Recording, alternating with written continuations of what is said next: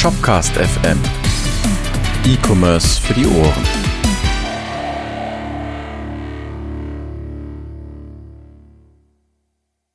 Moin Moin und herzlich willkommen zu einer neuen Folge Shopcast FM. Wir machen heute ein bisschen was Besonderes, denn zum einen ich bin alleine und zum anderen wir haben auf euch gehört. Also, wir bekommen ja immer wieder Feedback äh, mittlerweile, was uns unheimlich freut. Also an der Stelle schon mal ein dickes Dankeschön.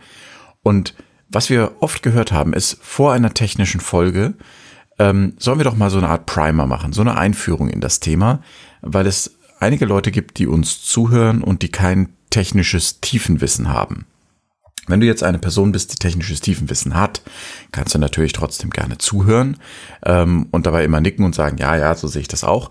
Oder einfach dann äh, auf shopcast.fm in die Kommentare schreiben, das war alles falsch. Ja? Oder du gibst es deiner Mutter, Schwester oder wem auch immer oder deinem Hund, nicht? dann weiß er nachher auch alles über APIs. Also, was machen wir heute?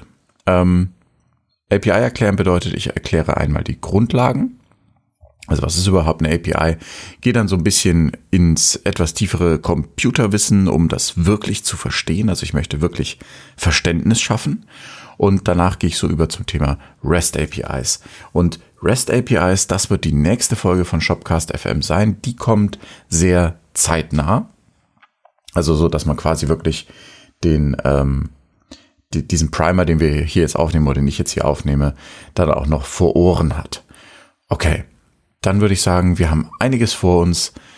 Lasst uns mal anfangen. Die Grundlagen. API. Erstmal so, okay, was heißt eigentlich API? Das ist schnell erklärt. Application Programming Interface. Wenn man das jetzt übersetzt, dann bedeutet das so viel wie Programm, Programmierschnittstelle oder Applikationsprogrammierschnittstelle. Und da steckt schon ein bisschen was drin. Schnittstelle bedeutet natürlich, irgendwas muss ich schneiden. Das heißt, wir brauchen mindestens zwei Komponenten, die daran beteiligt sind. Und da ist eben ein Programmschnittstelle ist, also eine Applikationsschnittstelle, geht es hier um zwei Programme, die miteinander interagieren und Programmieren steckt da auch drin. Also es hat irgendwie was mit Quelltext zu tun und Programme schreiben. Ja, so wie können wir das schon mal rausholen. Äh, und das ist es im Prinzip auch. Also eine API definiert, wie unterschiedliche Programme miteinander interagieren können. Und Programme sind natürlich jetzt erstmal vom Menschen geschrieben, aber in diesem speziellen Fall, über den wir reden, wenn wir uns eine API angucken, machen die Programme das weitestgehend alleine. Damit sind wir auch schon an dem Teil, den ich meinte, als ich gesagt habe, lasst uns mal tiefer einsteigen, weil bevor wir darüber reden können, wie Programme miteinander interagieren, müssen wir natürlich darüber reden, was überhaupt ein Programm ist. Also, man kann jetzt ganz stumpf sagen, naja, ein Programm, das bringt einen Computer dazu, Dinge zu tun. Das ist auch nicht falsch, aber vielleicht ein bisschen kurz gegriffen. So, und dann kann man eine Unterscheidung treffen und die ist vielleicht ein bisschen sinnvoller. Also wir können mal sagen, oder für zumindest für zumindest für diesen Podcast definieren wir das so. Das ist natürlich alles nicht so, dass das äh, so wie Schwerkraft entweder existiert oder nicht, nicht. Und im Fall von Schwerkraft existiert es, sondern das sind menschengemachte Begriffe. Von daher schlagt mich bitte nicht, wenn ihr das ein bisschen anders seht. Für diesen Podcast machen wir das so.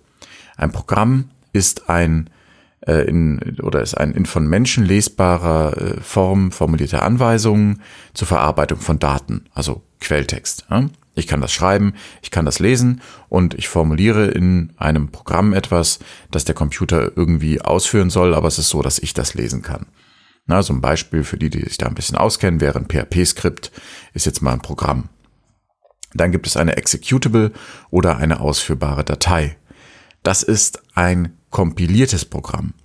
Ein kompiliertes Programm, also eine ausführbare Datei, bedeutet, der Rechner an und für sich, so also ein Computer, der kennt ja nur Strom. Also der kennt nur viel Strom und wenig Strom, also eins und null. Und das muss irgendwie in diesem Prozessor ablaufen. Es gibt einen supergeilen YouTube-Channel nebenbei, den werden wir hier drunter verlinken, von Ben Eater. Der baut einen Computer komplett mit Draht und äh, Chips, die einfach zu verstehen sind und äh, so auf Breadboards, also auf so kleinen. Ne? Der stöpselt den wirklich zusammen, nicht aus vorgefertigten Komponenten, sondern macht alles selber. Super krasse Sache, verlinke ich unten. Also, der Computer muss irgendwie Anweisungen bekommen. Ne? Früher waren das Lochkarten tatsächlich, heute sind das eben ausführbare Dateien, funktioniert ein bisschen anders, aber das ist eine Executable. Und dann gibt es als letztes noch einen Prozess. Ein Prozess ist das, was im Speicher des Rechners stattfindet oder auch auf dem Prozessor des Rechners stattfindet, wenn er tatsächlich diese ausführbare Datei dann geladen hat und damit Dinge tut. Also Programm ist das, was ich lesen kann. Eine Executable oder ausführbare Datei ist das, was der Rechner lesen kann und ein Prozess ist das, was dann tatsächlich im Speicher passiert während der Ausführung des Programmes. Ein Gegenbeispiel ist dann eine Datendatei, zum Beispiel ein Word-Dokument.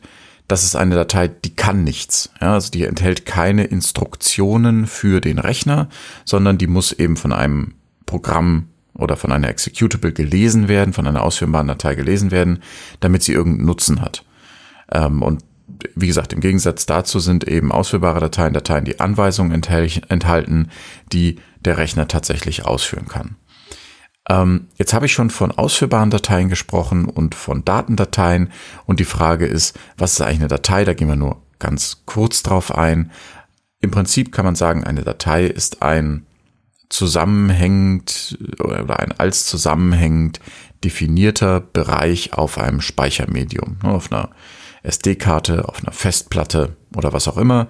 Äh, sind ja Speicherbereiche, nicht Speicherblöcke, die können auch wieder 0 und 1 haben. Und so eine Reihe von 0 und 1 wird da eben gesagt, von hier bis hier ist eine Datei.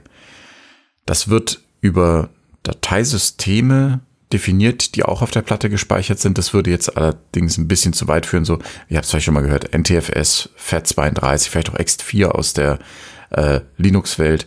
Ähm, aber so, das ist dann quasi auch auf der Platte gespeichert. Ne? Welche Speicherbereiche von wo bis wo ist denn jetzt eine Datei? An der Stelle wird sich der ein oder andere vielleicht fragen, was zur Hölle, ich wollte was über APIs erfahren, jetzt erfahre ich was über Programme. Ja, aber fürs Gesamtverständnis halte ich das für notwendig, von daher durchhalten. Okay. Jetzt ist es ja so, wir haben gesagt, das Programm, nicht? Also ich benutze das mal ein bisschen synonym, auch wenn wir es oben definiert haben, nicht oben, aber vorhin definiert haben.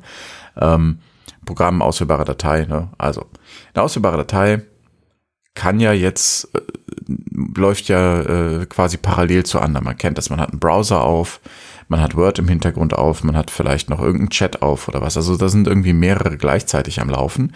Und damit das funktioniert, gibt es so die Mutter aller Programme, das Basisprogramm.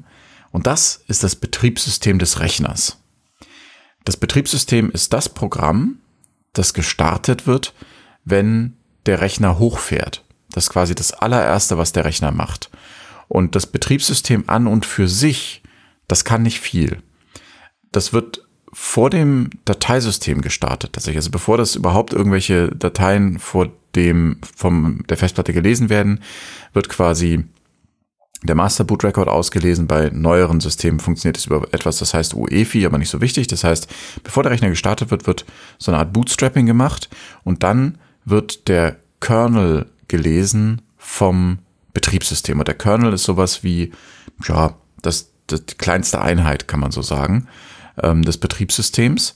Und der kümmert sich darum, dass äh, zum Beispiel geguckt wird, was für USB-Geräte habe ich denn, wie viel Arbeitsspeicher habe ich denn, ja, wobei das weiß der an der Stelle schon, aber egal, also der kümmert sich so ein bisschen um, welche Hardware ist angeschlossen, die muss der kennen, mit der muss der kommunizieren können. Das heißt also, das Betriebssystem kümmert sich darum, habe ich eine Festplatte und wenn ja, wie viele? Der startet sowas wie die grafische Benutzeroberfläche. Also das heißt, wenn man unter Windows diesen Login bekommt zum Beispiel oder unter Mac ähm, oder auch unter Linux, dann ist das schon ein, ein weiteres Programm, das von dem Kernel gestartet wurde. Also der startet so eine Art Grundsetting an Programmen, die man braucht, zum Beispiel eine Uhr unten rechts, ein Startmenü. Das sind alles einzelne Programme, die eben gestartet werden und ähm, das macht das Betriebssystem. So, das heißt also, wir haben Programme innerhalb eines Programmes, die irgendwie vom Betriebssystem gesteuert werden. Und da kommt an der Stelle die erste API ins Spiel. Wenn jetzt ein Programm, das ein Mensch geschrieben hat, äh, als ausführbare Datei dann ähm, in einem Prozess geladen wird und jetzt möchte das etwas lesen, zum Beispiel Word möchte ein ähm, oder LibreOffice, ich möchte jetzt, also ne, ich benutze selber Microsoft nur, wenn ich unbedingt muss, aber keine Werbung an der Stelle, wollte ich nur sagen. Also, wenn ein Schreibprogramm eine Datei laden muss, dann sagt es nicht, hallo Dateisystem, gib mir mal deine Tabelle, ähm, und, und liest das dann selber aus und sagt dann, na, ich, äh, hier, ich äh, sag dem Prozessor dann, ich möchte gerne auf den Speicher zugreifen, von dem Bereich auf den Bereich. Das macht das Programm in der Regel nicht, kann es, macht es aber heutzutage in der Regel nicht, sondern es arbeitet über die API des Betriebssystems. Das heißt, das Programm sagt zum Beispiel, oh, ich habe ein schönes Beispiel, Moment, drucken. Super Sache, früher unter Windows und heute ist es immer noch so, ihr könnt bestimmte Dateinamen nicht benutzen. Ähm, und das liegt daran, dass es so ist, dass äh, in der Windows API vorgesehen ist, wenn in eine bestimmte Datei geschrieben wird, wird das gedruckt. Das heißt, das Windows-Betriebssystem stellt den Drucker als leere Datei bereit und sobald jemand da Text reinschreibt, wird er in Wirklichkeit auf den Drucker ausgegeben. Davon bekommt das Programm nichts mit. Es schreibt nur in eine spezielle Datei, die es so in Wirklichkeit gar nicht gibt. Das Betriebssystem tut so und das Zeug erscheint auf dem Drucker. Super feine Sache. Das heißt nämlich, wenn ich ein Programm schreibe, dann muss ich äh, gar nicht mich darum kümmern, ob ein Drucker da ist, wie der heißt, wie der aussieht, wie der zu bedienen ist. Das macht alles das Betriebssystem. Ich benutze einfach nur die API des Betriebssystems, um den Drucker anzusprechen. Das heißt, das Betriebssystem sagt mir einmal, wenn du drucken möchtest, egal wo, mach es so. Und dann ist mir völlig egal, ob da ein Epson, Canon, äh, HP oder was es noch alles gibt angeschlossen ist. Kyocera gibt es noch, hatte ich mal. Na, egal. Es funktioniert einfach. Das ist das Tolle an APIs. Es sind Schnittstellen, die definiert sind. Ähm, und alle Programme, die quasi installiert sind, nutzen die API des Betriebssystem-Kernels. Und ohne Betriebssystem könnte auch nur ein Programm ausgeführt werden. Wenn man also einen Computer baut, der keinerlei Betriebssystem hat und möchte darauf ein Programm starten, dann müsste dieses Programm sich darum kümmern, die Hardware zu initialisieren, zu gucken, was ist da, was, ne? also müsste eine ganze Menge Zeug machen, bevor es überhaupt Hallo Welt auf dem Bildschirm ausgeben kann.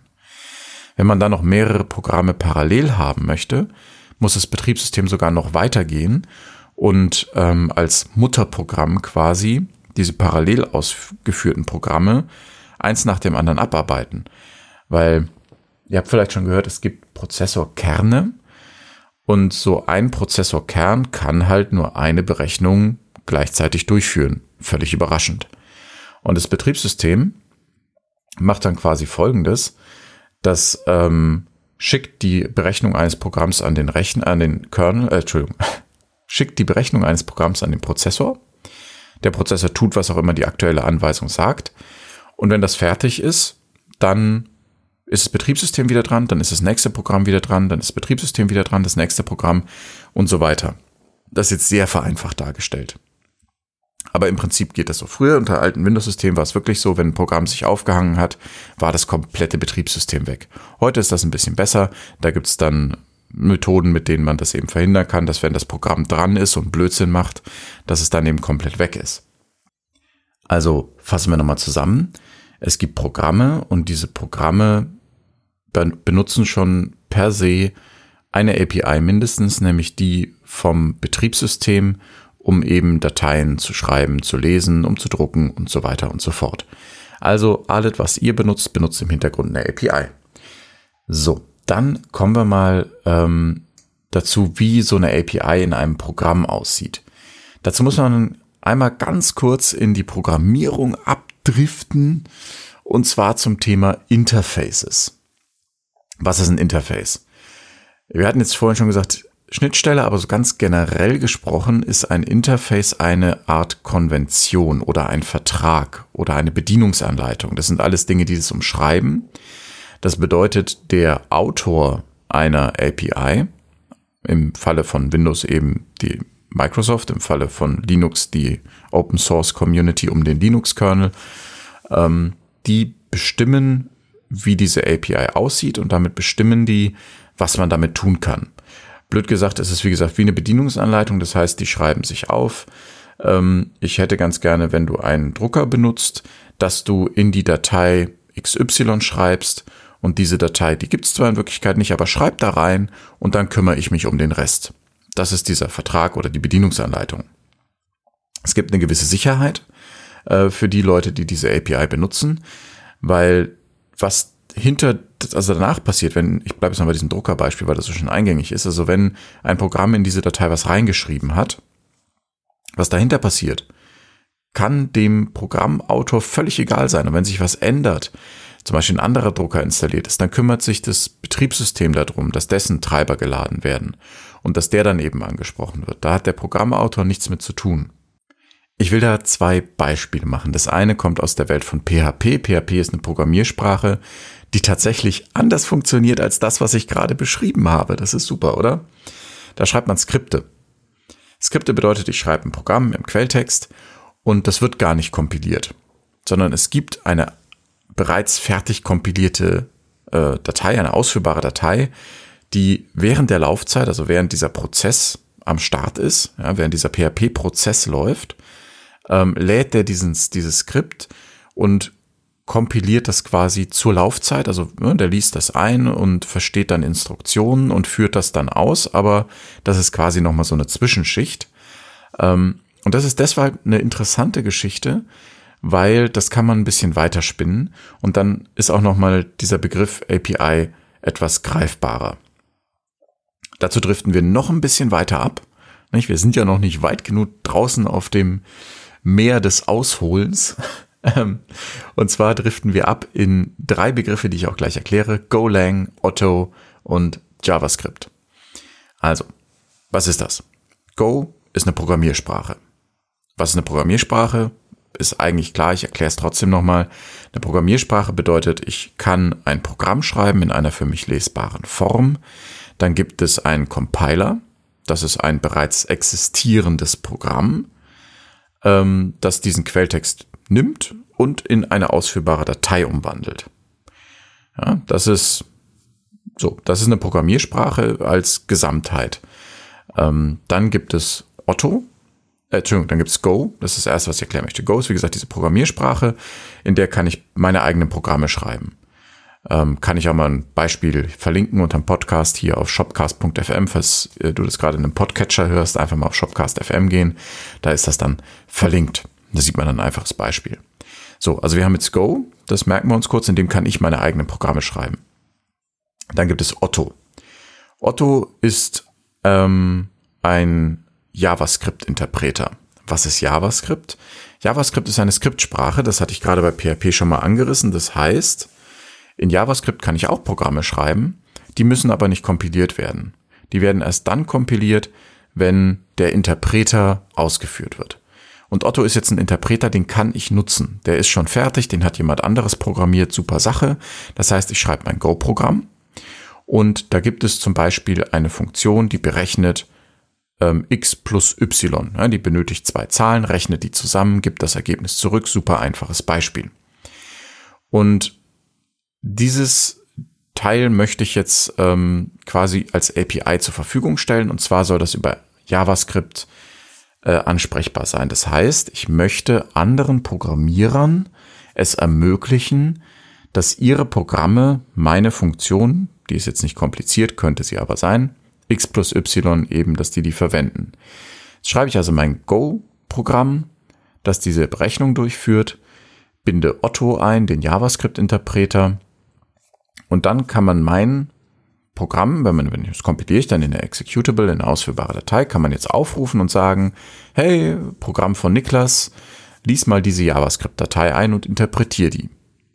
Und in dem JavaScript kann man dann meine Funktion, die nenne ich mal Summe, kann man diese Funktion Summe dann einfach aufrufen, ohne dass man wissen muss, was dahinter passiert. Das heißt, ich sage Summe 1, 2 und kriege zurück 3. Ja? Was dahinter passiert, kann mir völlig egal sein. Und in dem Moment habe ich quasi eine API geschaffen mit der Funktion Summe und diese Funktion Summe kann jetzt in einem anderen Programm aufgerufen werden. Mein Programm macht die Berechnung, das andere Programm kriegt lediglich das Ergebnis. So funktionieren APIs ganz grundsätzlich. Das ist jetzt quasi der erste Teil.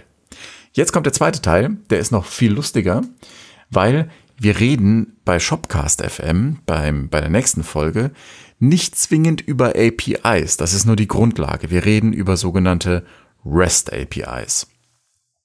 API kennen wir jetzt. Das heißt Application Programming Interface. Jetzt steht davor noch REST, also wie der Rest. Das ist ein englischer Begriff. Die Abkürzung steht für Representational State Transfer. Ist erstmal völlig egal, was das bedeutet. Das wird im äh, Nachgang klar. Das Ganze wurde äh, quasi erfunden oder definiert von einer Person. Das war Roy Fielding. Das war im Jahr 2000. Der hat da seine Dissertation geschrieben für seinen Doktor. Äh, falls ihr das nachlesen möchtet, für mich ist das nix. Ist es Architectural Styles and the Design of Network-Based Software Architecture. So heißt diese Dissertation. Bestimmt spannend zu lesen. Ich habe es nicht gemacht. Aber was ist das jetzt alles? Ähm, was, was unterscheidet eine REST API von einer API? Die Spezifikation von REST wurde parallel zu HTTP 1.1 entwickelt und das beschreibt quasi, also nicht HTTP, sondern REST beschreibt, wie zwei Programme über eine API kommunizieren, die übers Netzwerk über HTTP läuft. Das heißt, wir nehmen jetzt diese Programme nicht, also wie quasi das Druckerprogramm und Windows und, und ziehen die auseinander auf zwei verschiedene Rechner und die beiden können sich nur noch übers Netzwerk unterhalten. Und dann sprechen wir von einer REST API und REST beschreibt, wie man das aufbaut. Das heißt, wenn ich sage, mein Programm hat eine REST API, dann, ne, wir sind jetzt wieder bei Vertrag und Bedienungsanleitung, verspreche ich bereits bestimmte Dinge all denen, die mit meinem Programm übers Netzwerk interagieren wollen. Jetzt habe ich schon gesagt, die Spezifikation oder die Definition von Roy Fielding wurde eben parallel zu HTTP 1.1 entwickelt. Frage, was ist HTTP? Wird gleich noch interessant, also das hat auch wieder einen Sinn, warum ich das erkläre. Ich habe schon, nebenbei, ich habe schon in dieser Vorbesprechung, also ich habe den Jungs das so vorgeschlagen, ne, dem Markus und dem Medien, und äh, dann sagen die ja, ja, es ist ganz cool, ne? da kann man so eine 10-Minuten-Folge machen. Ich gucke gerade mal auf die Uhr, wir sind bei über 20 Minuten. Ich habe auch gesagt, naja, vielleicht hole ich ein bisschen aus, könnte sein, aber dafür haben es die Leute danach verstanden. Von daher, wenn du an dieser Stelle noch zuhörst, vielen Dank. Ähm, ich weiß, es ist viel, aber am Schluss hat man hoffentlich spätestens dem zweiten Mal hören wirklich verstanden, was eine API ist. Ähm, genau, von daher machen wir auch einfach weiter.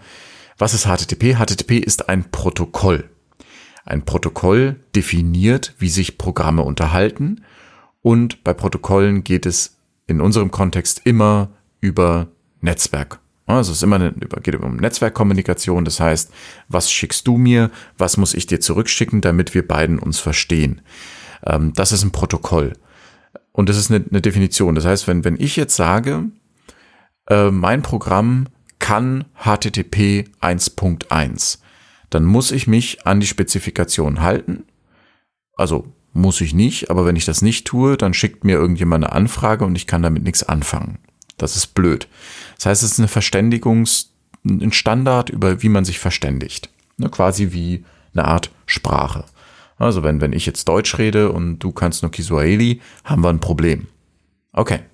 Schauen wir uns mal an, wie so eine Kommunikation über HTTP aufgebaut ist, also ein HTTP Request.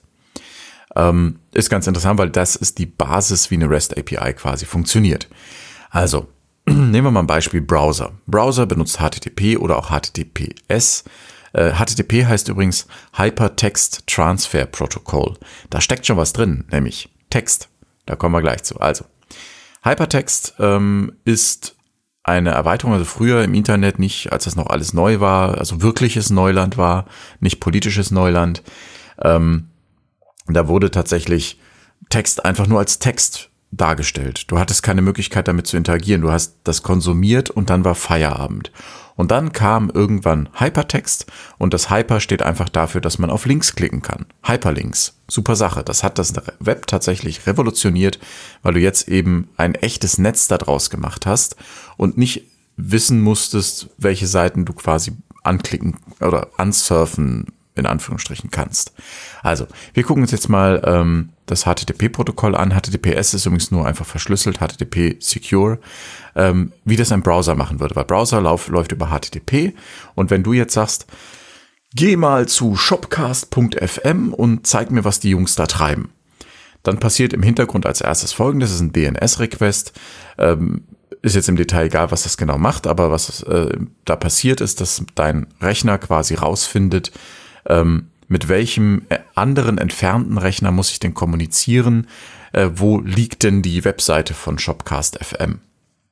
Dann baut der Rechner im Hintergrund eine sogenannte TCP-Verbindung äh, zu diesem Server auf. TCP ist ein anderes Protokoll, ist jetzt tatsächlich egal, das würde zu weit führen.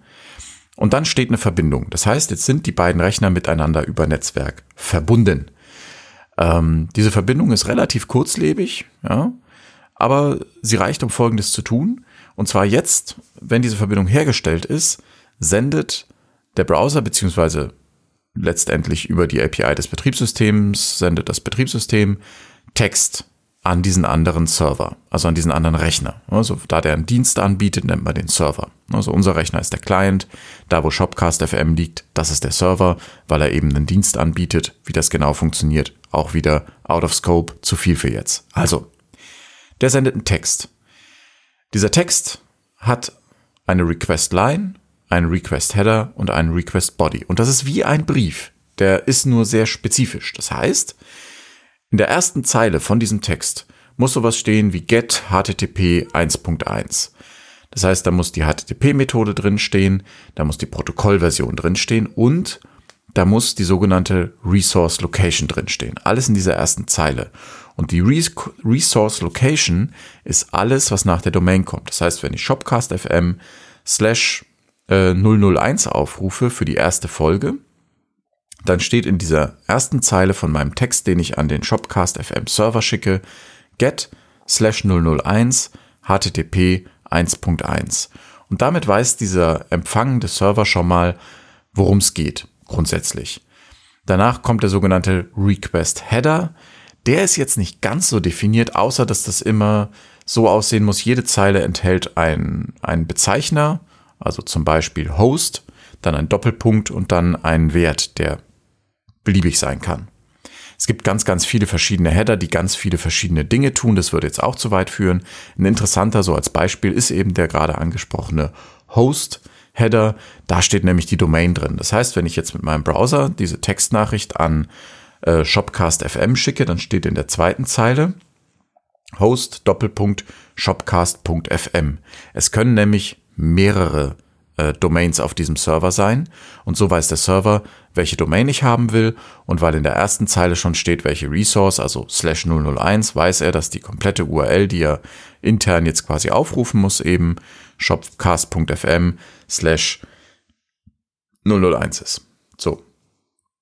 Ähm, dann gibt es noch ein Connection Field im Request Header. Das ist, das, äh, die beiden sind quasi die einzig notwendigen. Dann ist das ein valider Request.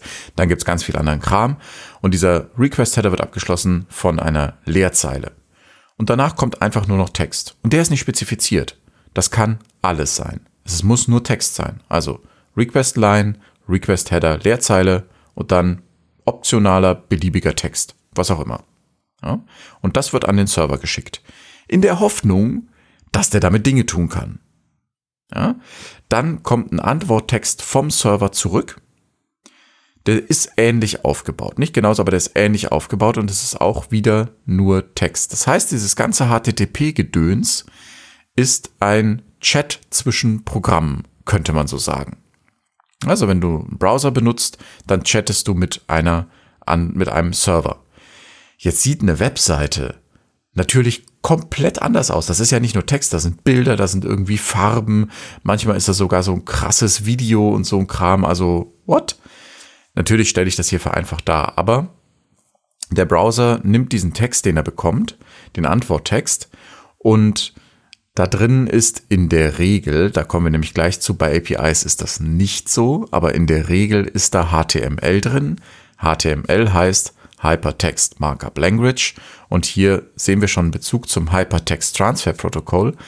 HTML ist nämlich tatsächlich das Dokument, das definiert, wie ein Text aussieht, wo die Links sind, ähm, wie der formatiert ist. Da kommt dann noch ein bisschen was anderes dazu, CSS und dann gibt's noch JavaScript und so ein Quatsch. Aber das interessiert uns jetzt gar nicht, das würde zu weit führen. Ähm, wenn dann noch weitere Dinge im HTML definiert sind, wie zum Beispiel bau bitte hier ein Bild ein, dann ist das als Link da hinterlegt und der Browser geht dann quasi zurück und macht den ganzen Kram nochmal und kriegt diesmal als Antwort im Text quasi das Bild gesendet. Ja, super tolle Sache. äh, führt aber auch dazu, dass wenn du eine Seite aufrufst, wo 20 Bilder sind, dass 21 Mal der Server nach Sachen gefragt wird, nämlich einmal für die eigentliche Seite und dann 20 Mal für jedes einzelne Bild. Deswegen sind Seiten, die sehr, sehr viele ähm, Elemente haben, auch tendenziell langsamer, weil jedes Mal wieder die Verbindung zum Server hergestellt werden muss, als Seiten, auf denen nur wenig Elemente drin sind. Okay, also jetzt wissen wir, wie Rechner miteinander reden und dass eben ähm, HTTP, äh, Entschuldigung, REST beschreibt, wie zwei Programme über eine API und HTTP kommunizieren. Machen wir mal ein Beispiel. Example.com slash customer slash add. Da kann man schon aus der URL herauslesen, man möchte einen Kunden hinzufügen. Okay, wie funktioniert das jetzt? Ähm, die REST-Spezifikation hat ein paar Sachen. Das ist zum einen die Resource des Programms, also das ich aufrufen möchte, oder die Resource des anderen Programms muss im Request stecken. Alle notwendigen Daten, die das Programm, das ich auf dem entfernten Rechner ansprechen möchte, alle notwendigen Daten müssen in einem Request mitgesendet werden, weil danach hat dieser Server keine Ahnung mehr, wer ich bin. Na, wenn ich einen Browser benutze, dann kann ich so Sachen machen wie einen Cookie setzen, mich einloggen und dann bin ich eingeloggt und der Cookie wird immer mitgeschickt im Hintergrund. Das funktioniert bei einer API ähnlich, aber HTTP an und für sich ist stateless. Das heißt, wenn ich mit einem Server kommuniziere, hat der bei jeder Anfrage erstmal keinen blassen Schimmer, ob ich schon mal da war. Das wird gemacht, auch beim Browser über Cookies, indem ich quasi eine ID mitschicke und das Programm sich intern speichert, wenn ein Request mit dieser ID kommt, dann kennst du den und der hat schon das und das gemacht. Ne? Dann spezifiziert REST noch, Anfragen sind selbstbeschreibend, zum Beispiel den Media-Type Header, nicht so wichtig. Und in Antworten sind Hyperlinks zu weiteren Ressourcen vorhanden, auch nicht so wichtig. Ähm, die REST API ist jetzt nicht menschenlesbar. Der Knackpunkt an dieser ganzen Geschichte ist, dass der, ähm, der Body, also das, was als Antwort zurückkommt, der Response Body, ist etwas, das ein Programm lesen kann. Das ist JSON. Das kann man auch als Mensch lesen, ist aber ziemlich ekelig. Da ist eine HTML-Seite deutlich hübscher. Ähm, und das, was ich an den Server schicke, ist eben auch in, in der Regel JSON. Es gibt auch noch andere. Wir bleiben mal einfach bei JSON. Sage ich noch gleich, was ist in JSON formatiert. Ähm, und darüber unterhalten sich die beiden. Und so dieses zum Beispiel dieses Customer Add würde eben dazu führen, dass ich einen Kunden in einem System erzeuge und danach kann ich für den Kunden zum Beispiel Bestellungen durchführen. Ähm, es, ich hatte jetzt vorhin gesagt, als ich über diese Request-Line gesprochen habe, die sieht so aus wie zum Beispiel get, bla bla bla. Es gibt noch andere Verben, zum Beispiel post. Wenn ich post als Verb benutze als erstes, dann weiß der Server, ich möchte ähm, ihm Daten übergeben. Gibt es noch sowas wie delete. Ja, dann weiß er, ich möchte Daten löschen. Das heißt also, da kommt man dann auch ganz schnell in diesen Bereich, wo schon in der Request-Line quasi drin steckt, was man eigentlich tun möchte.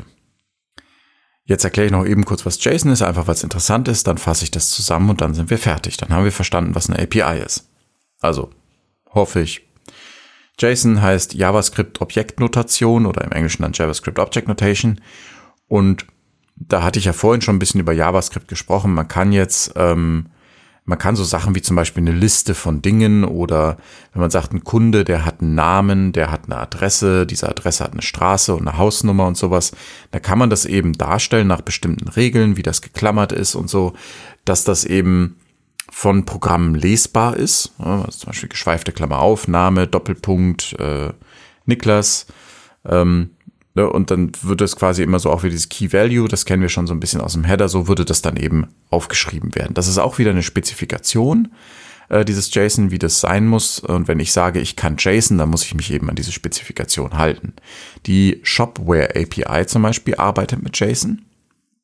Die Authentifikation funktioniert über Header, also diesen Request-Header.